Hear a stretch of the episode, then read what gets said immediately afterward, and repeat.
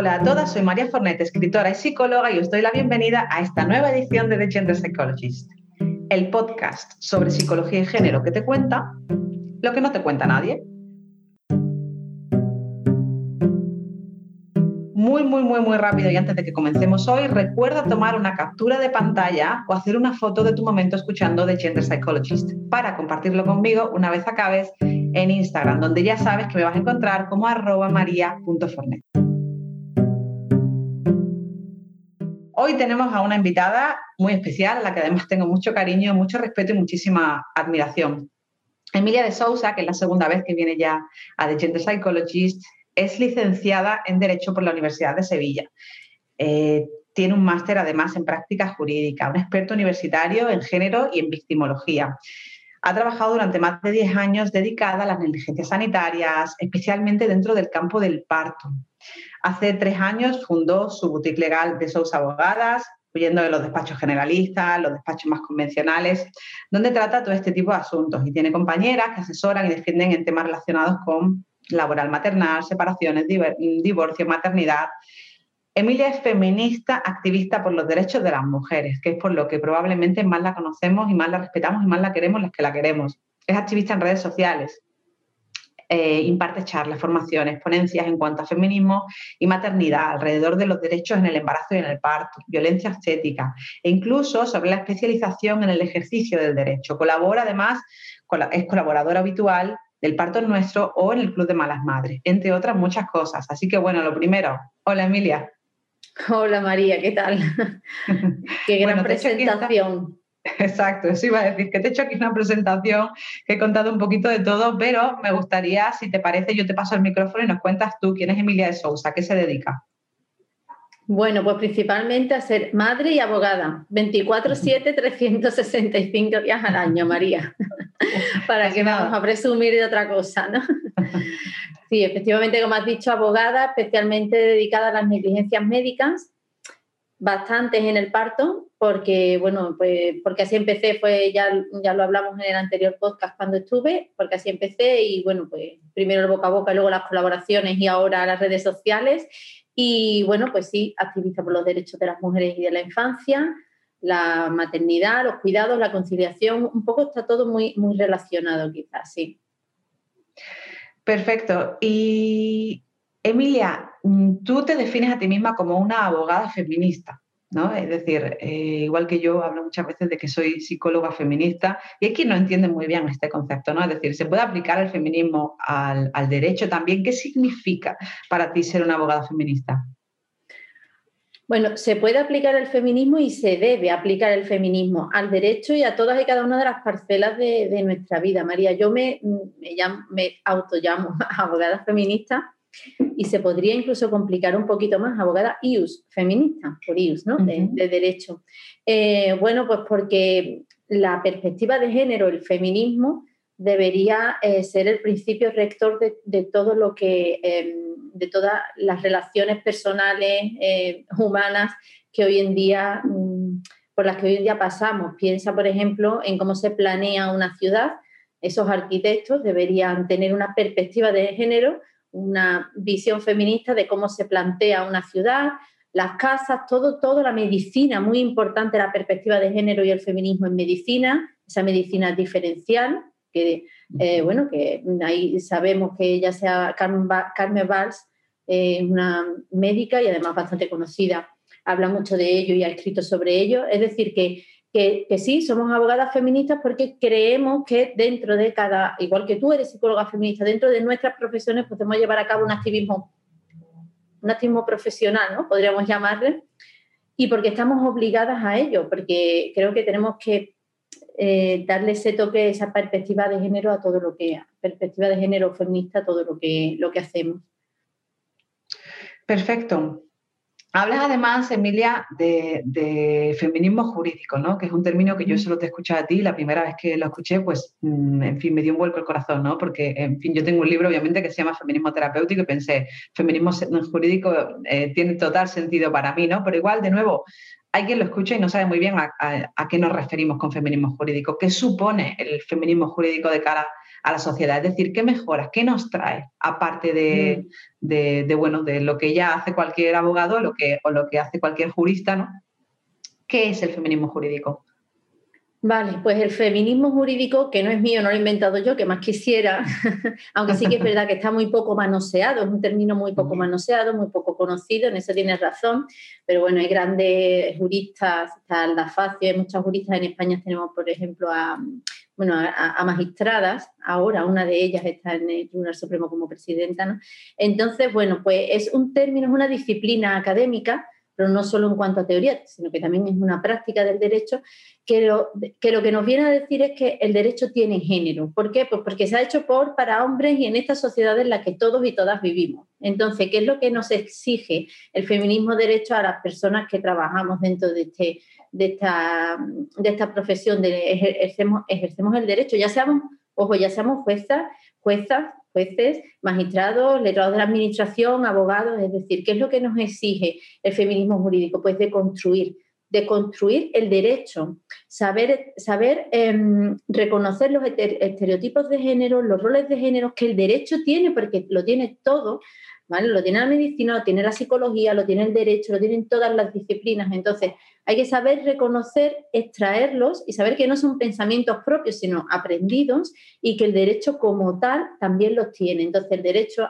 bajo una falsa apariencia de objetividad, de neutralidad, em, al final no hace más que seguir perpetuando esos roles y esas diferencias si nosotros los que ejercemos el derecho de un modo u otro no sabemos reconocer esas taras que tiene eh, el derecho. Es muy importante porque a nivel social, la, presión jurisprudencial, la presión social eh, lleva a la presión jurisprudencial y eso hace que, haya modificaciones legislativas imbuidas ya, ¿no? Eh, o, ya con esa perspectiva de, de, género. Ahora después, si quieres, ponemos ejemplos que al final es lo que entendemos todos, ¿no? Pero que que, por ejemplo, en 2007, la ley 3 de 2007, ¿no? para la igualdad de trato de hombres y mujeres, dijo o aclaró que el Poder Judicial tiene la obligación de tener en cuenta el trato igual a hombres y a mujeres. Eso les obliga a que en sus razonamientos jurídicos, en sus argumentaciones, en la interpretación, en la aplicación de las leyes, en un, en un, en un proceso, por ejemplo, se tenga que tener en cuenta esa perspectiva de género y saber que hay una desigualdad estructural porque muchos casos, no voy a decir la mayoría, pero muchos casos que entran en los juzgados, en los tribunales, son por esa causa, por esa desigualdad sistémica, por esa desigualdad estructural. Entonces, la ley nos obliga a todos, a todos los que trabajamos en derecho, a saber reconocer es dónde está el verdadero problema, dónde está la causa de ese, de, esa, de ese problema que entra en un juzgado o de esa normativa que parece que, lleva a más reclamaciones de la cuenta. Ahora, si quieres, cuando eh, con los ejemplos se va a ver muy fácil, pero que sepamos que el feminismo jurídico, uno, no es algo que haya inventado yo, por favor, aunque sí que me gustaría escribir largo y tendido sobre ello. Y, dos, es muy, muy eh, importante de cara a la sociedad porque nos puede llevar precisamente, a ver, pensemos en la sentencia de la manada, cómo fue de diferente cuando pasó por el Tribunal Supremo con la perspectiva de género. Ya dejó de ser abuso todo aquello y pasó a ser una violación.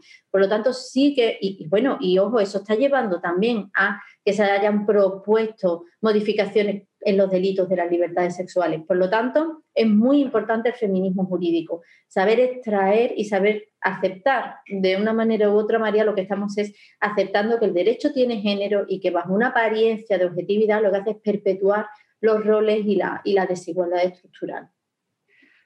Claro, porque Emilia, yo te voy escuchando ¿no? y pienso, em, tú hablas de que el feminismo jurídico, ¿no? de que este término no, eh, no es tuyo, ¿no? ya lo has escuchado, lo has en otras compañeras o en otros compañeros, con suerte también. Y yo querría preguntarte cómo, cómo de extendido está esta visión dentro de tu campo, porque cuando yo hablo de feminismo terapéutico, por ejemplo, eh, te confieso que, bueno, que cada vez hay más psicólogas feministas, por supuesto, que además nos vamos uniendo, que vamos haciendo fuerza, que van apareciendo asociaciones, que nos compartimos, que nos apoyamos. Pero bueno, yo por supuestísimo que no es algo que vi en la facultad, o sea, por supuestísimo, por supuestísimo que todavía hay compañeros que me miran como si yo me hubiera casi inventado ¿no? todo esto, como si fuera algo totalmente innecesario no sé, esa es la sensación que yo tengo en mi campo. Es cierto que luego en redes, y no sé si compartes esta sensación conmigo, en redes como nos vamos de nuevo, nos vamos juntando, nos vamos compartiendo, vamos creando burbujas, pues una tiene una sensación de estar mucho más arropada de lo que en realidad está si sale a la calle sola, ¿no? Pero no sé si a ti te pasa algo parecido.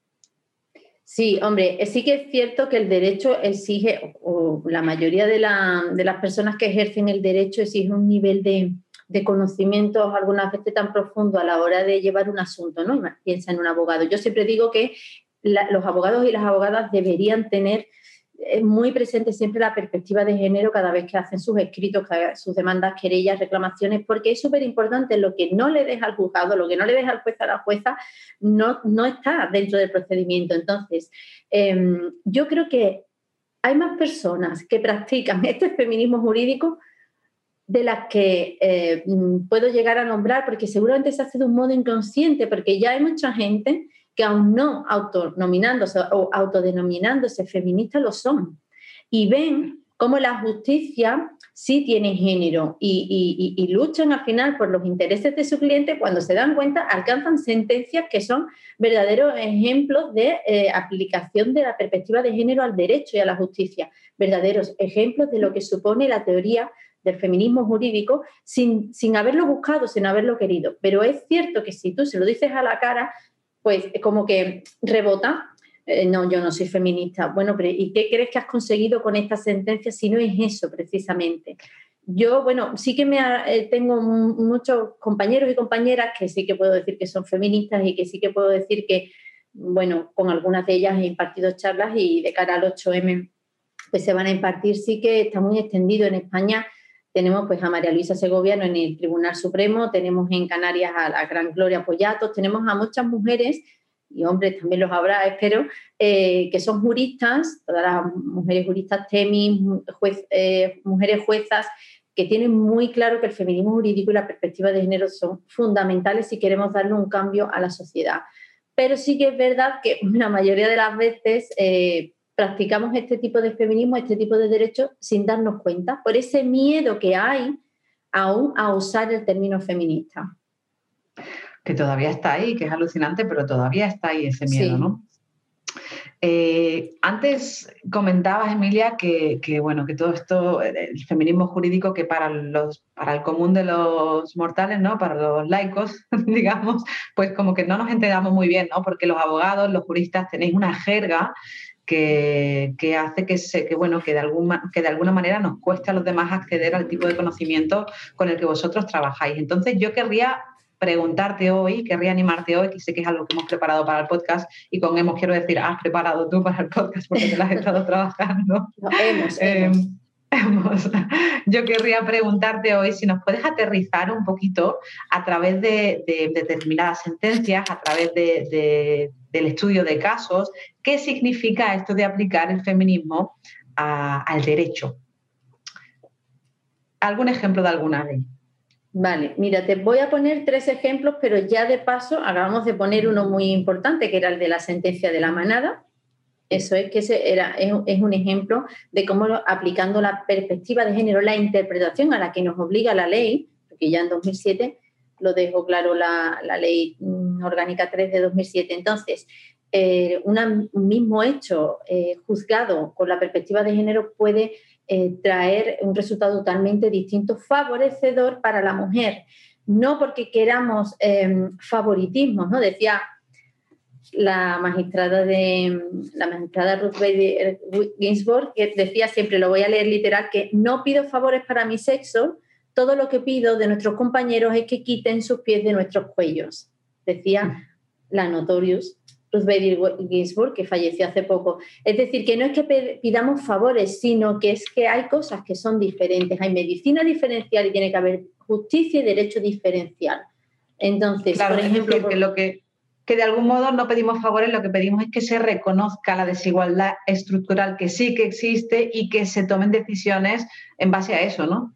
Totalmente, porque muchas veces cuando llega un asunto a un juzgado, a un tribunal, está basado precisamente en esa desigualdad, con lo que si tú no estás y no reconoces dónde está el problema de esa desigualdad, que muchas veces está en la normativa, eh, no, no, vas a atajar ese problema, vas a seguir perpetuando el problema que esa normativa tiene. Entonces, la jurisprudencia eh, son los tribunales los que han de interpretar esa normativa de forma que eh, acabe con la desigualdad. Eso implica a veces, o parece que implica a veces, interpretar la ley contradictoriamente a lo que te está diciendo, pero no es así. Es simplemente aplicar la perspectiva de género para acabar con el sesgo porque es absolutamente necesario para poder avanzar. Y, por ejemplo, la primera sentencia eh, y las que, las que he elegido son de, de, este, o sea, de 2020, para que no nos vayamos muy atrás y para que veamos algo em, que está en nuestro día a día y que a, lo que no le podemos dar la espalda.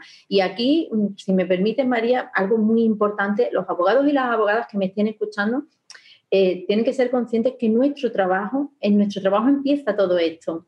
Nosotros tenemos que darle bazas a, los juzgados para que puedan llevar a cabo este tipo de interpretación y aplicación. Los abogados y las abogadas no somos ajenos a esta obligación eh, de, aportar esa perspectiva y de aplicar esa perspectiva de género a todos nuestros escritos y a todo nuestro trabajo.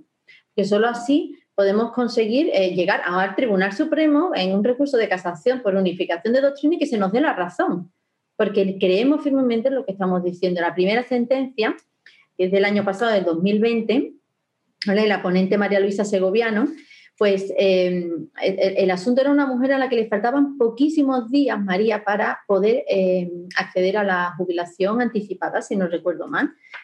Es decir, le faltaban como pocos días para, tenerlo cotizado lo suficientemente eh, los días que te, que te exigen para, para, poder jubilarte. Entonces, ¿qué pasaba? pues que recurría, ¿no? Eh, o sea, eh, eh, acudió, bueno, tuvo que, demandar desde luego a, a Lins porque no se le daba la, jubilación, digamos, para que todos nos entendamos, porque si no, no, no, nos entendemos. se le volvió a quitar la razón y cuando llegó al Tribunal Supremo se le aplicó la perspectiva de género a su asunto. Y es que, a ver, cuando los hombres hacían la mili cotizaban, entonces, esta mujer estuvo eh, un tiempo determinado realizando lo que se conocía el servicio social de las mujeres en tiempo de Franco. Sin embargo, el servicio social de la mujer durante la dictadura era un tiempo perdido para la mujer a efectos de cotización. No servía para nada, no, cotizaba. Entonces, al llegar al Tribunal Supremo, y esto recae además donde recae, ¿no? como Elisa Segoviana al frente, pues la similitud es patente entre lo que era el servicio militar y lo que era el servicio social de la mujer. Era algo que había que hacer y había que hacer y hasta por qué el del hombre sí cuenta efectos de cotización o efectos de jubilación y el de la mujer no.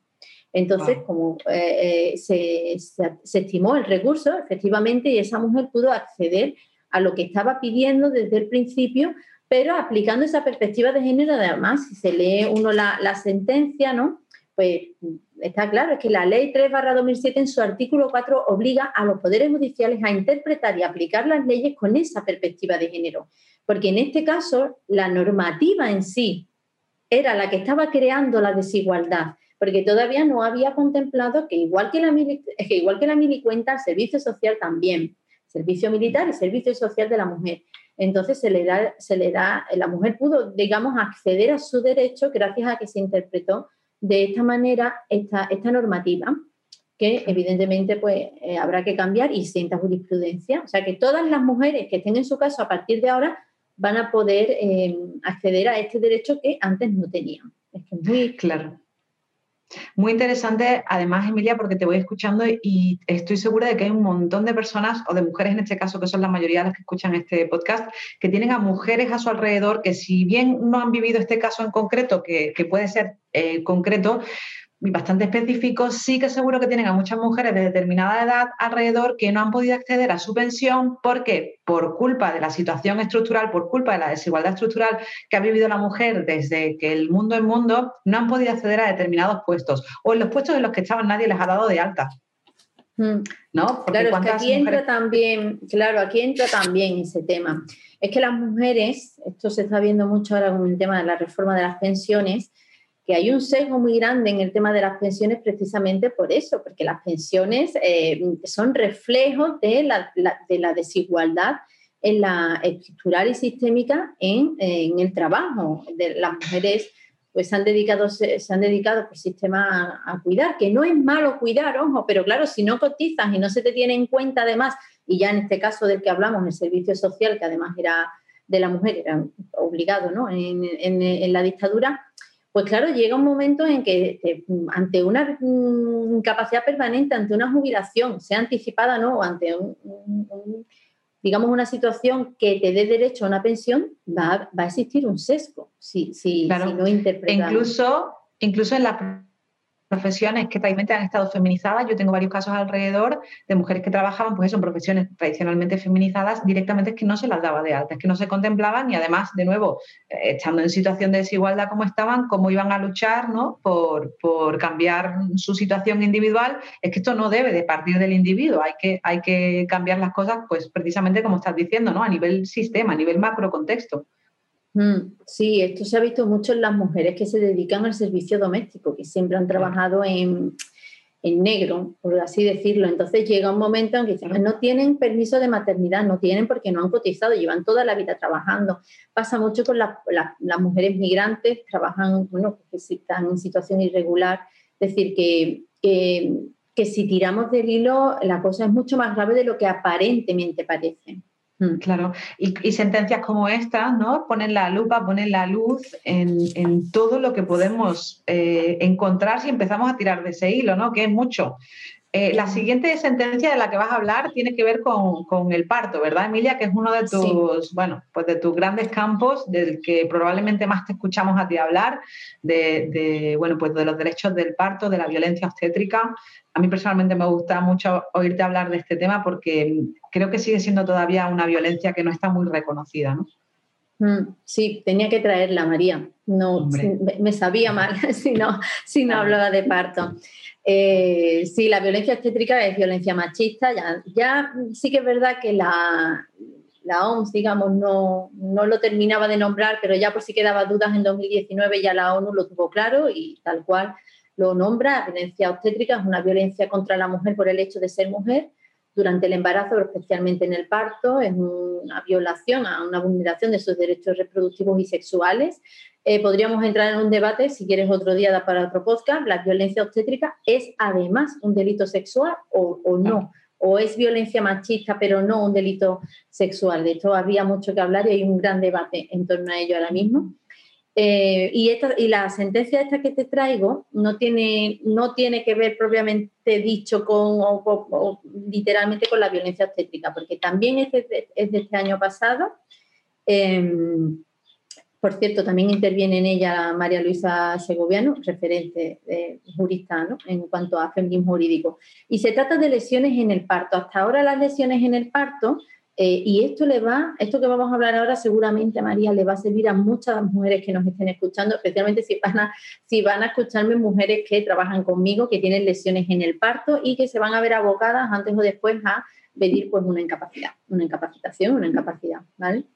Hasta ahora, mm, todas las lesiones en el parto eran tenidas como enfermedad común. Es decir, eh, mucho menos que si hubiese sido un accidente laboral o no laboral. ¿Vale?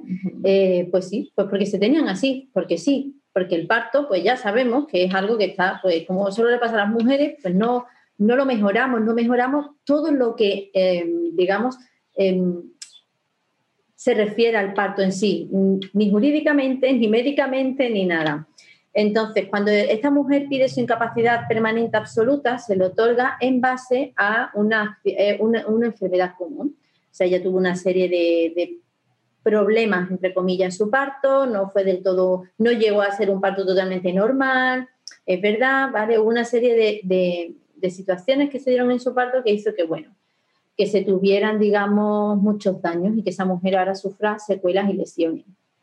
Em, ojo, esta sentencia no se pronuncia en cuanto a si las lesiones o los hechos que causan las lesiones son o no son malas praxis. Por eso digo que esto es muy importante para quien nos esté escuchando, las mujeres que tengan una serie de lesiones a raíz del parto y se vean abocadas a pedir una incapacidad, eh, no tienen que demostrar previamente que ha sido mala praxis lo que le ha pasado. El hecho objetivo son las lesiones que han tenido en el parto, con independencia de si son, no son violencia obstétrica o mala praxis.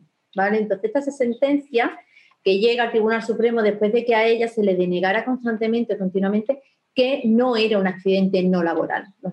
accidente laboral, accidente no laboral. La diferencia era lo que, lo que se viene a cobrar, digamos. Bueno, pues en esta sentencia se declara que lo sucedido no, no, no deviene de una enfermedad común. Uno, porque el embarazo no es una enfermedad. Dos, porque el embarazo, porque el parto no es una enfermedad, sino que lo que pasó fue un accidente no laboral.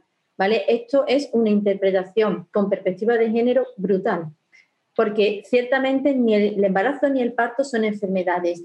Y eh, además, eh, para que algo sea tenido en cuenta como enfermedad común, digamos, o como eh, accidente no laboral, tiene que cumplir unos requisitos, ¿vale? Que esto ya es tema laboral, tema social y sería muy farragoso explicarlo. Em, se produjo, digamos, en el hecho un elemento pues, repentino, súbito, todo, todos los requisitos que se requieren ¿no? para que sea em, accidente, pero digamos que en uno de los requisitos había duda y en esa duda era donde eh, los juzgados decían, pues primero, ¿no? decían en primera instancia y en recurso que era accidente y el Tribunal Supremo ha venido a decir que no, porque eh, esto es un hecho que solo le pasa a las mujeres por ser mujeres, solo por el hecho de serlo, y ni enfermedad ni parto son enfermedades, por lo tanto, nada de lo que devenga del parto puede ser una enfermedad. Eh, si, si, si, a ti eh, en el parto te queda una incontinencia urinaria debido, ¿qué te digo yo? A que te han tenido que usar unos forces, una episiotomía, un desgarro importante.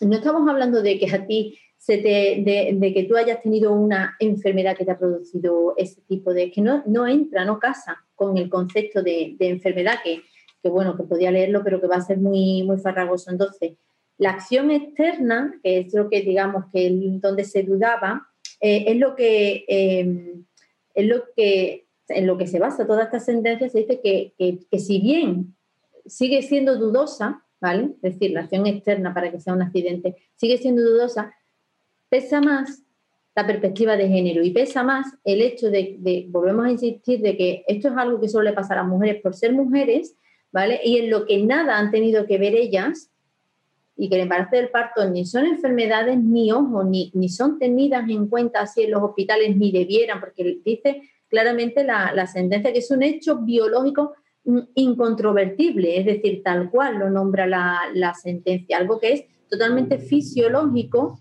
no se puede, eh, del, que surge una patología, una secuela, una lesión, no se puede tener como, como una enfermedad, porque no viene de una, de una enfermedad. Entonces, ¿esto qué supone? Pues supone que todas las mujeres que a día de hoy, eh, porque sienta jurisprudencia, evidentemente, eh, a partir de hoy quieran o tengan que, desgraciadamente, acceder a una capacidad, pues van a poder hacerlo, digamos, a través de, del, hecho, ¿no? El hecho en sí tiene, tiene su propio nombre en lo social, eh, pues a través de un accidente no laboral. ¿Y eso a nivel práctico qué supone? Pues que va a cobrar más. Y es que esto enlaza con lo de siempre, es que si las mujeres dependemos menos, pues somos más independientes económicamente, pues hay menos desigualdad, menos violencia, es que es, siempre lo mismo. Claro, pero somos menos vulneradas. Aquí, claro, pero ojo, aquí eh, ha sido la normativa, no es como en el primer caso que el servicio social de la mujer, directamente la normativa era discriminatoria. En este caso la normativa no decía nada al respecto, era la interpretación de la normativa lo que era patriarcal, digamos, lo que no estaba haciéndose con una perspectiva de género hasta ahora que ha llegado al Tribunal Supremo. Fíjate, Emilia, que yo te estoy escuchando, ¿no? Y, se me viene mucho a la cabeza como muchísima gente que, no, que sigue sin entender qué es esto del feminismo. Eh, yo sigo escuchando a estas alturas que hay quien considera, hay quien opina que el feminismo victimiza, que el subrayado permanente de la diferencia sobre problematiza, digamos, ¿no?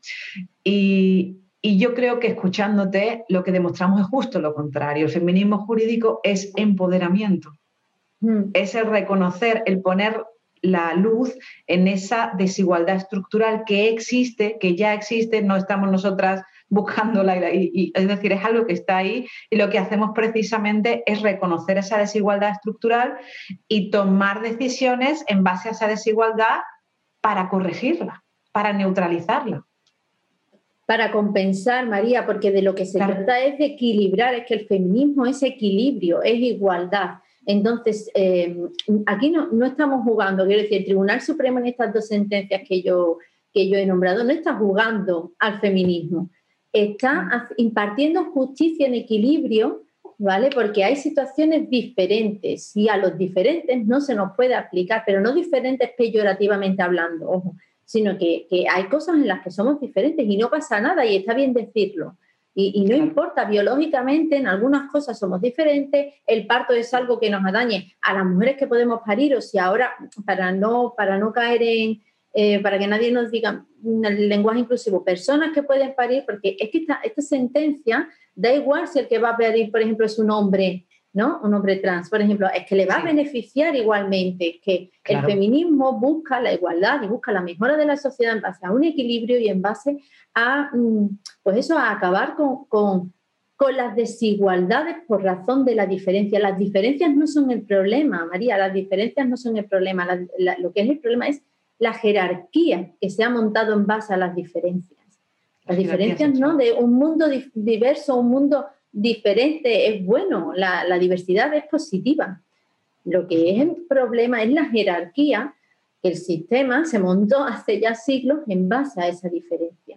Entonces, eh, estas dos sentencias que, he nombrado pues son ejemplos prácticos de que, de que no pasa nada si interpretamos con perspectiva de género, que a nadie se le está causando ningún daño porque a esta mujer se le dé una jubilación anticipada y a esta mujer se le dé una pensión por eh, un accidente no laboral, ¿no? el hecho. Entonces, eh, ¿dónde está el problema? Porque ese miedo a, estar, a estar continuamente nombrando el feminismo cuando, ya te digo, eh, no estamos jugando a ser feministas, estamos juzgando con perspectiva feminista. La última sentencia que te traigo, que, que, creo yo que es también muy, muy, significativa de todo esto, va en relación a los cuidados que eso es ya la mm. caja de Pandora. Es un temazo. Eso es temazo, ¿eh? un melón, un melón. madre mía, madre mía, sí, porque además hemos visto, eh, Emilia, que está muy implicada con el movimiento, con la asociación, ¿no? Yo no renuncio también con Malas Madres, que estáis haciendo mucho trabajo al respecto, ¿no? Porque, bueno, además estamos viendo, estamos ahora mismo, para quien nos escuche desde el futuro, ¿no? Hola a todas las que nos escuchen también desde el futuro, estamos viendo cómo en tiempos de pandemia, cuando nos escuchan desde el futuro, la pandemia se acabó, porque es importante recordar, señores, esto se acaba en algún momento, ¿no?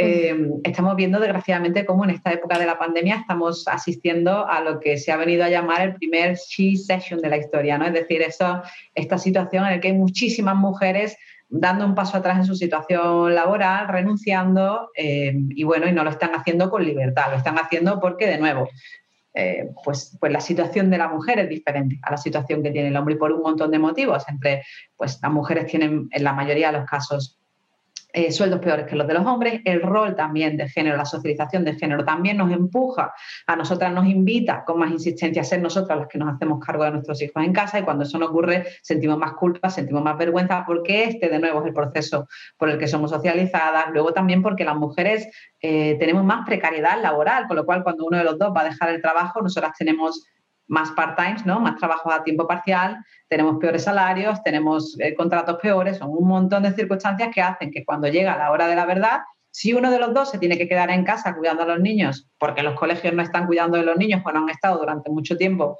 hay cada dos por tres ahora mismo, pues que si te confinan, te, te tienes que quedar en casa 10 días, te tienes que quedar en casa 15 días, está siendo una auténtica locura. Esa es la realidad. Es decir, yo desde mi parte, la parte psicológica, mm, auguro que vamos a tener que hacer mucho trabajo y darnos mucho cariño y tratarnos con mucha autocompasión durante mucho tiempo, pues para, para quitarnos un poco de encima o para navegar en todos estos síntomas que, con los que estamos lidiando en esta situación. ¿no? Entonces, hoy viene de nuevo, Emilia, esta, esta tercera sentencia en la que vamos a aplicar el feminismo jurídico y vamos a ver cómo influye la perspectiva de género, va a hablar precisamente de este tema, que son los cuidados.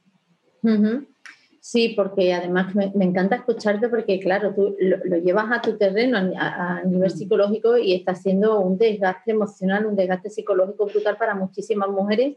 Y yo me pongo entre ellos porque yo he tenido, por ejemplo, a mis hijas en casa ahora por el tema de la enfermedad de mi mayor, que es de riesgo, por recomendación médica y ha sido una auténtica locura porque bueno, pues como dices, colaboro con la asociación Yo no renuncio porque es que realmente esto no es conciliar. La conciliación es un término que muchas personas a muchas personas no les gusta, siquiera hablamos de corresponsabilidad, pero tampoco existe. Por lo tanto, estamos en las mismas, da igual llamarle conciliación, llamarle corresponsabilidad, el caso es que no existe y al final, pues esto se convierte eh, en una auténtica pesadilla. Y la pandemia, eso como dice, para que nos escuchen en un futuro, vino a demostrar lo que llevábamos años y lo que se lleva años diciendo, que la mujer accedió un día al mercado laboral, pero la, pareja no dio un paso las instituciones no dieron también el paso, entonces pues eh, todo quedó totalmente desequilibrado. Si ya había un desequilibrio antes, ahora mucho más porque las instituciones, las empresas, las parejas no se han adaptado a, que las mujeres queramos trabajar, simple y llanamente, que tampoco pedimos más. Entonces, em, como eso engancha con eso que, tú has dicho claramente, que, que em, trabajos, trabajos muy precarizados. De hecho, eh, precisamente los trabajos feminizados relacionados con el cuidado y la docencia son los peores pagados. El servicio doméstico, por ejemplo, la que en fin, son muchas profesiones. También son, además, Emilia, perdona que te corte, los que están más expuestos ahora mismo, ¿no? en plena pandemia. Mm, mm. Yo escribí sobre ello y dije que la pandemia entendía perfectamente de brecha, de brecha social y brecha de género, que tenía clarísimo brecha social, claramente, porque los trabajos en los que menos se puede teletrabajar precisamente son los, los que están peor pagados, un servicio doméstico no se puede teletrabajar, en fin, muchos muchos trabajos, ¿no?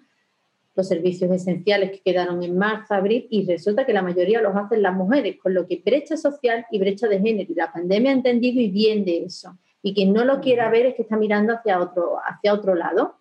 Entonces, em, los cuidados, pues eso, este virus ha venido a destapar que no había medidas de conciliación, que no existían eh, que no hay corresponsabilidad social en cuanto a la maternidad, que la a la maternidad no se le da el valor que tiene y que debería de tener en una sociedad porque la, tasa de fecundidad, las tasas de, natalidad son pésimas en España, uno coma algo, no por mujer.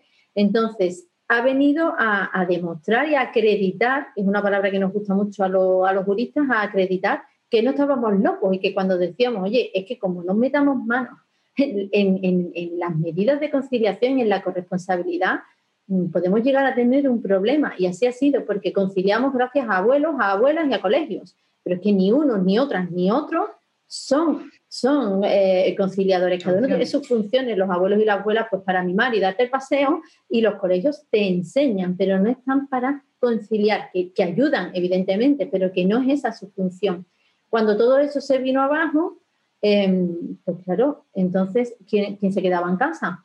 Porque la, que pudo, la persona que pudo teletrabajar, las familias que pudieron teletrabajar, bien, pero mucha gente no pudo teletrabajar. Piensan dos médicos, dos enfermeros, familias monoparentales, encabezadas en un ochenta y tanto por ciento por mujeres que, cuyas funciones no podían hacerse desde casa, tuvieron que, eh, que, em, que dejar sus trabajos.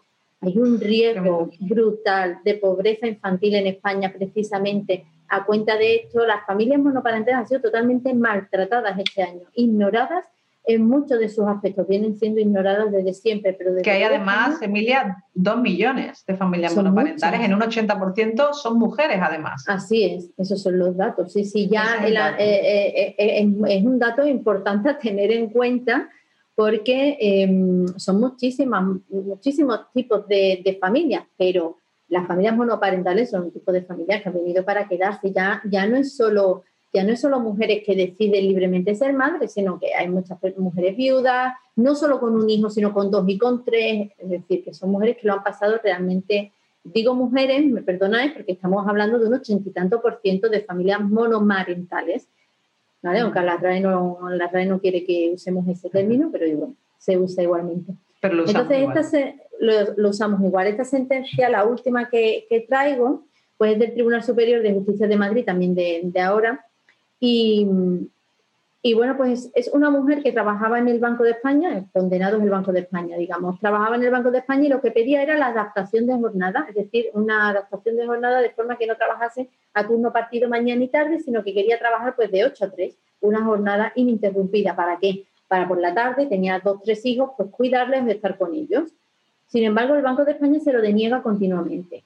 Uno diciendo que por las tardes está su marido el que, hombre, que el marido también tiene que hacerse corresponsable ya, pero es que los cuidados son algo personal, es un derecho humano, es algo personal tanto de los niños como de la mujer, como del padre o como de quien cuide.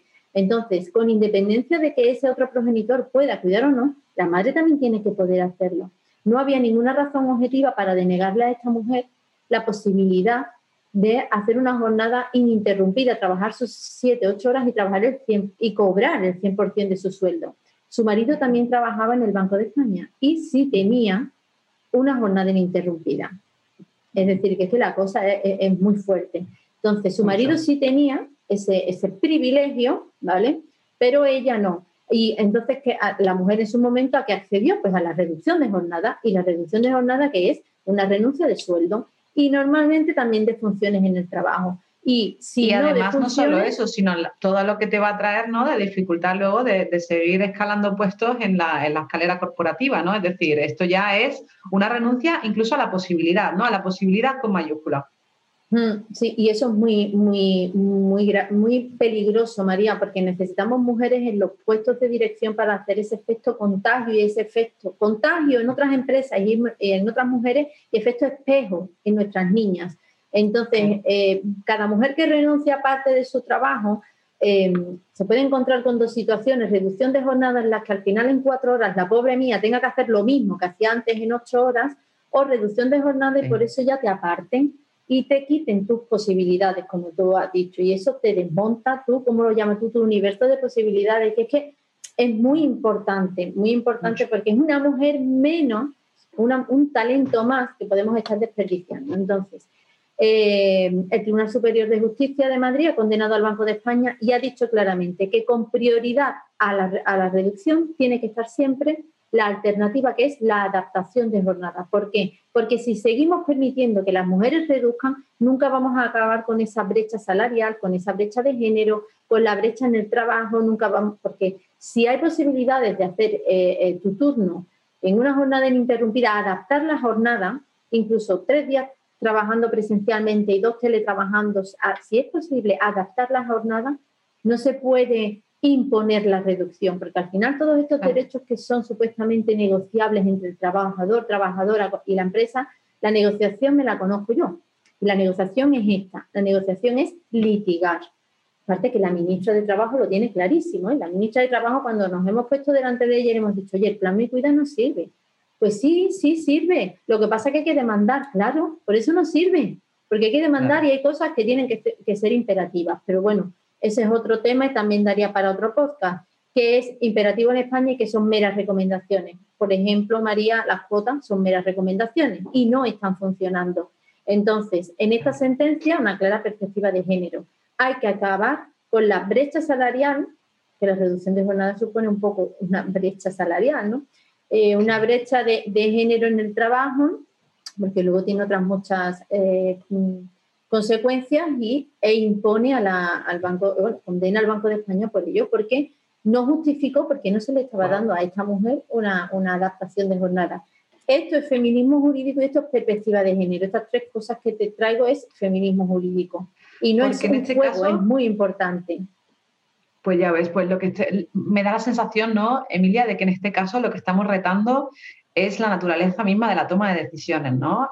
Como, o sea, es, el mito de la libre elección, ¿no? Es decir, seguimos todavía diciendo una y otra vez, bueno, pero si eso es lo que ella quiere, bueno, pero si a ella le viene bien, bueno, pero si Oye, ¿y si tratamos de hilar un poquito más fino? ¿Cómo puede ser que seamos siempre las mujeres las que queramos menos dinero? ¿Cómo puede ser que, seamos las mujeres las que queramos siempre reducir nuestra jornada? Las que queramos siempre quedarnos en casa, las que queramos, es decir, por supuesto que existe la toma de decisiones individuales, pero uno, tengamos en cuenta que esto tiene impacto y el impacto muy grande a nivel contexto mm. y eso te va a afectar a ti, me va a afectar a mí, nos va a afectar a todas.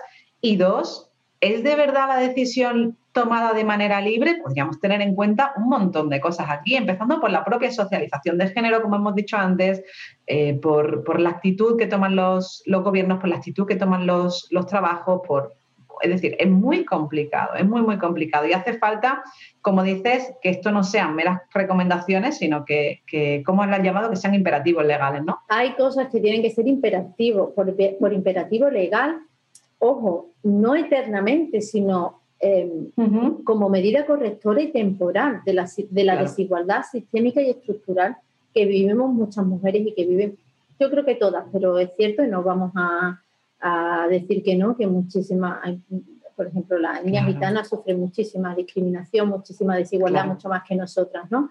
Entonces, em, es muy importante. El otro día tú ponías un post eh, en Instagram y yo mm, te respondía en relación al tema este de la, del mito de la libertad de decisión y por lo tanto el mito de la libertad a la hora de... Porque cuando tú decides ser madre hay que renunciar, porque toda decisión implica una renuncia, pero que yo pueda maternar libremente, que yo pueda renunciar libremente, eso a eso, en eso tiene a eso aspiramos. A eso aspiramos, en eso tenemos que focalizar el feminismo. No tiene que luchar por tal o cual maternidad, tiene que luchar para que cada mujer pueda, pueda ser madre, para empezar, pueda ser madre y si ya lo es, pueda tener más hijos sabiendo que no se le va a castigar laboralmente porque quiera seguir trabajando o que no se le vaya a castigar porque quiera cuidar. Ojo, porque tan válida es una decisión como otra.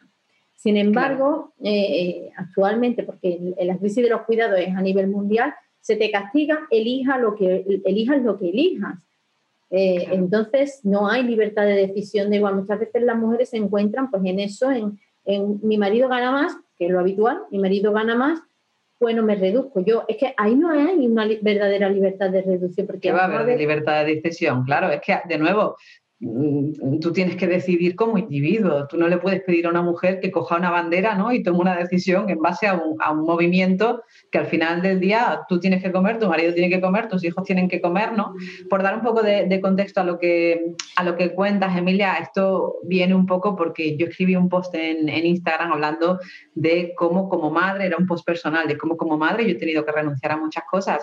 Y lo escribía porque alguien de algún modo me echó en cara que, yo respondiera a una pregunta en la que me preguntaban, oye, ¿cómo puedo hacer? Yo soy madre, tengo ganas de volver al trabajo, ¿no? Y, estoy intentando montar un proyecto, pero me faltan horas al día. ¿Cómo saco más horas del día? Entonces yo le dije que tenía que renunciar a algo.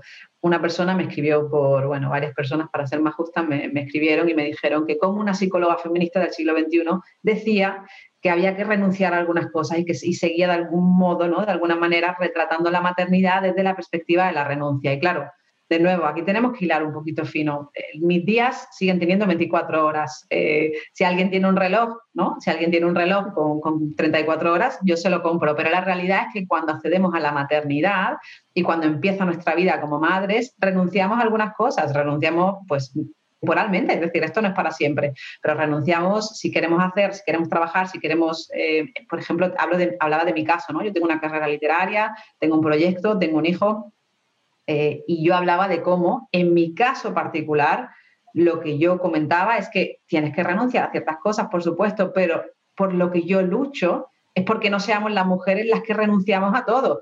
Mi, marido también ha renunciado a ciertas cosas. Por lo que yo lucho es porque en las casas esto exista, que entendamos que tener un hijo supone renuncias, pero no solo para nosotras. Por supuesto que hay que renunciar a ciertas cosas, pero por un tema de pura física, es decir, porque no nos caben las mismas cosas en las 24 horas que nos cabían, porque un niño, quien tenga un bebé en casa o quien tenga un niño en casa, sabe que los niños necesitan atención. Y de nuevo, esto es algo de lo que tú también hablas, de cómo los niños tienen derecho a ser cuidados. Es decir, nos olvidamos de todo, de los derechos de los bebés y de los niños en todo esto, ¿no?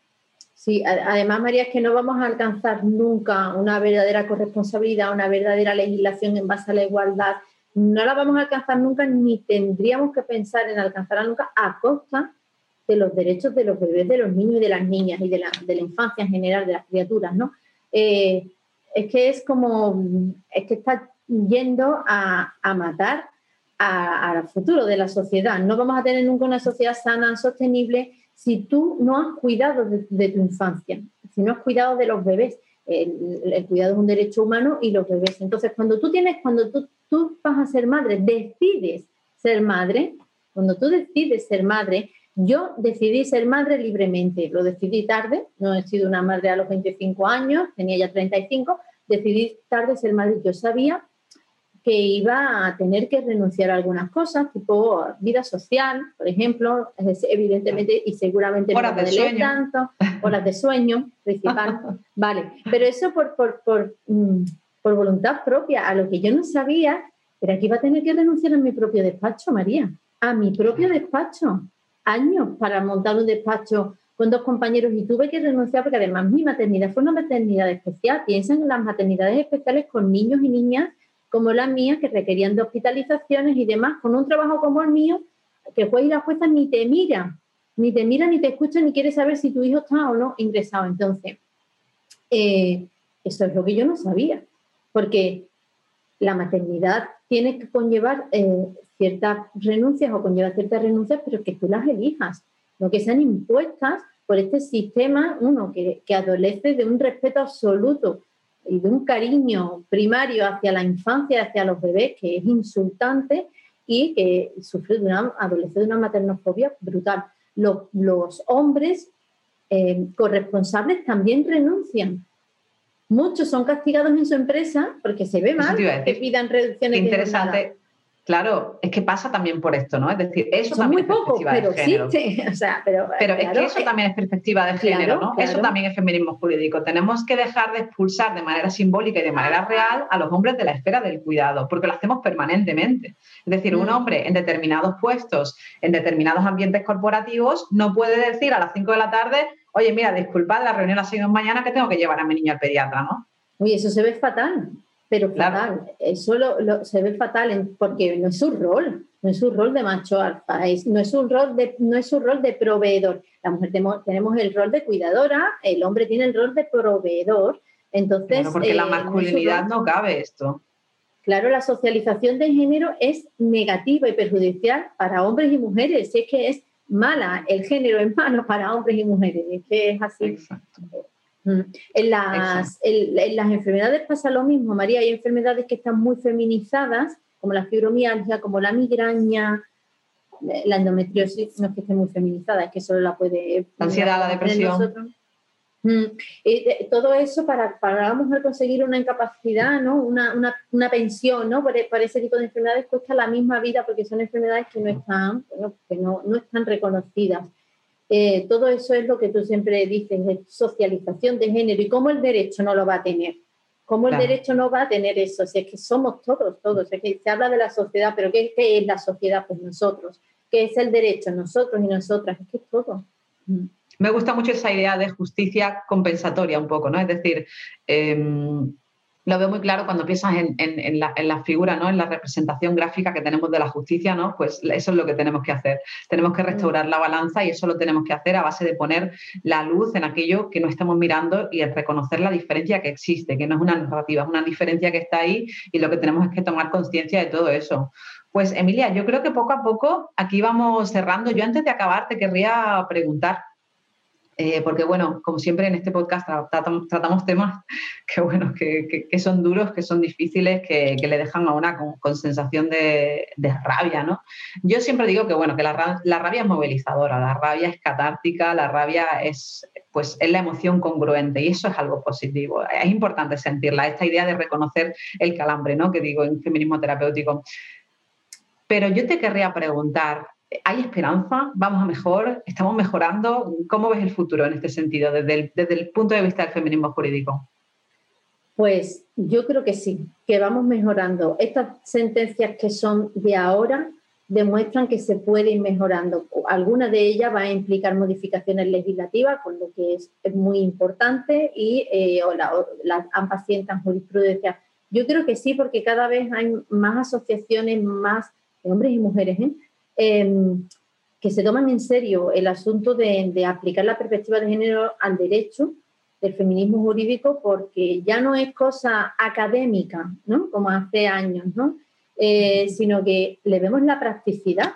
Es absolutamente necesario y práctico aplicar la igualdad y aplicar la perspectiva de, género y, el feminismo a, la elaboración de, de, las leyes, María, y a la interpretación y aplicación de las mismas. Eh, a todas las facetas. Entonces, eh, yo creo que sí, yo quiero, quiero, aunque hay días que te digo que no me levantaría de la cama, pero sí quiero tener cierta esperanza y creo que sí, porque antes no se hablaba de nada de esto, María, ahora estamos hablando. Tu libro eh, eh, Feminismo Terapéutico lo leen miles y miles y miles de mujeres. No, no tengo idea ¿no? de cómo va eso, pero lo leen mucho. Y, quién sabe si, si le hablásemos a la, a la sociedad de arquitectura con perspectiva de género, de derecho con perspectiva de género, si hablásemos más de ello, eh, quién sabe si, si mucha más gente se uniría al movimiento. Es que, ¿sabes qué pasa? Que ahora que en estos días previos al 8M no se está hablando mucho, María, de eh, salimos a la calle o no salimos a la calle, manifestaciones. A ver, es que el feminismo no es eso solo. No es, eso, solo, Claro, exacto. Eh, el feminismo eh, tiene bueno, empieza en tu casa, con tus amigos, en tu trabajo, eh, no hace falta salir a la calle. Quien quiera salir, que salga, ojo, ¿no? Como aquellas famosas frases, si no puedo bailar, no es mi revolución. Si tú quieres bailar, batucada, salir, pancarta, estás en tu derecho y puedes hacerlo, pero el feminismo es otra cosa y, y, y algunas veces alcanza lo académico, que digamos que son escalones a los que normalmente no accedemos muchos, pero está ahí. Y eso moviliza y eso cambia. Eh, ¿Por qué tengo esperanza? Pues porque las sufragistas seguramente eran apaleadas por lo que se hubieran dicho esto en su momento. Y a lo poco que decían, fueron consiguiendo, fueron consiguiendo y, un día votamos todas, ¿no? Desgraciadamente no en todos los países, pero hablamos en, un entorno más occidental. Entonces, eh, sí, tengo cierta esperanza, aunque a veces reconozco que me, que me enfado, porque además llevo muchos asuntos para, para mujeres, la mayoría, y yo, por ejemplo, a las malas frases en el parto veo la violencia obstétrica, por lo tanto, veo continuamente ese patriarcado y ese machismo, incluso en nuestras esferas más íntimas, como es el parto, que derechos reproductivos y sexuales, ¿no? Veo ese, ese sistema, ¿no? Ese desigual y, esa violencia económico-laboral cuando hablamos de los cuidados, ese moving maternal por ser madre. Entonces, pues sí, pues me duele y me enfado a veces, pero sí quiero ser quiero ser eh, positiva, ¿no? O optimista, ¿no? No sabría yo. Eh, tú eso lo vas a definir mejor que yo, creo. Bueno, yo diría que, que, la esperanza es movilizadora, es lo que yo diría, ¿no? Mm. Creo que, mm, eh, conectar con esa rabia y saber que hay cosas que una puede hacer para cambiar la sociedad es precisamente lo que tú haces, ¿no? Es a lo que te dedicas realmente. No, no, no puedes dejar de estar cabreada porque todos los días, desgraciadamente, trabajas con tremendas injusticias. Es tu campo trabajar con tremendas injusticias. Es la manera de vivir la vida que has escogido, es la manera de habitar el mundo. Pero, pero tenemos la suerte y el privilegio de tener mujeres como tú, eh, pues cogiendo esta bandera ¿no? y luchando por nosotras y, mm, gestionando esa rabia para crear un mundo mejor. Así que bueno, desde aquí yo quiero darte las, gracias personal y profesionalmente por tu, por tu trabajo como, como, una compañera feminista que te admira, que te respeta, que te quiere mucho y, ojalá sigamos trabajando mucho tiempo juntas ¿no? por este tipo de, eh, crear este tipo de espacios que, que este mensaje llegue a mucha gente, ¿no? y a muchas mujeres y a muchos hombres. Así que muchísimas gracias, Emilia. Gracias a ti, María, un placer y eso. seguimos juntas y esperemos que así podamos sumar muchos más y que la rabia se convierta eso en, catalizadora del, del, cambio. Así es. Muchas gracias, María. Gracias, Emilia. Y antes de acabar, aprovecho para decirte que si te ha gustado este contenido, estoy razonablemente segura de que te va a gustar mi newsletter. Solo tienes que ir a www.mariafornet.com y apuntarte en medio minuto. Y con esto sí que acabamos. Espero que te haya gustado este episodio, que compartas si es así, que dejes comentarios, estrellas y que nos manden mucho amor para que podamos seguir generando más contenido como este para ti. Me encuentras en mi newsletter, en redes y al frente del resto de los episodios en The Gender Psychologist.